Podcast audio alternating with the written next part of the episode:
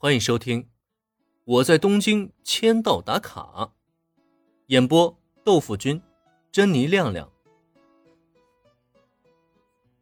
第五十一集：田井中绿的蛊惑，秋山林的心动。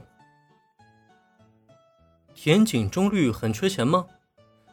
嗯，缺钱也不缺钱。作为一个普通人家的孩子，田井中绿的零花钱算不上少。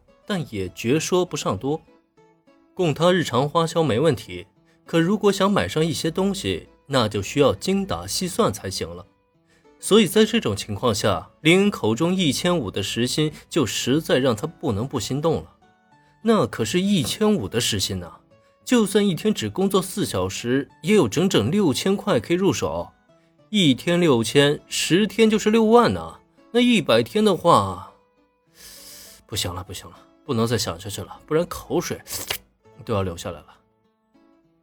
呃，田井中绿同学如果也愿意来打工的话，我当然是非常欢迎的。不过这样真的没问题吗？如果连田井同学都来打工的话，那社团活动岂不是就剩下秋山同学和秦吹同学两个人了吗？眼见着绿队一双眼睛都冒出了金光，林恩就知道这妹子肯定是对钱动了心了。但问题是。平泽唯来打工，那是真的没办法，毕竟他要赚钱买吉他。可如果连绿队都来了，那岂不是把轻音部拆了一半了吗？剩下的罗马和大小姐怎么办？这个……听林恩这么一说，田井中绿也不由得迟疑了起来。钱是很香，没错，但是他义薄云天，田井中绿也不能抛下同伴，不是吗？不过很快。绿队的眼珠一转，那这样吧，林恩前辈，如果你不嫌弃的话，就请把我们四个人都收下吧。你看看小玲，她人美声甜，绝对是看板娘的最佳人选。再看看小抽，他冲泡的红茶也是一绝啊，当店员简直绰绰有余。有我们四个人帮你打工，肯定会让你店里的人气超级火爆的。钱想赚，伙伴也不能抛弃。计上心头的田井中绿立刻将身旁的好友拉至身边，直接卖给了林恩。如他所说，如果秋山林和秦吹抽也能来打工的话，怕不是真会吸引不少男顾客的眼球啊！但问题是，林恩的店已经够火爆了，好吗？完全不想再赚更多的钱了，有没有？小绿，你在说什么傻话？我。我怎么可能会去当看板娘呢？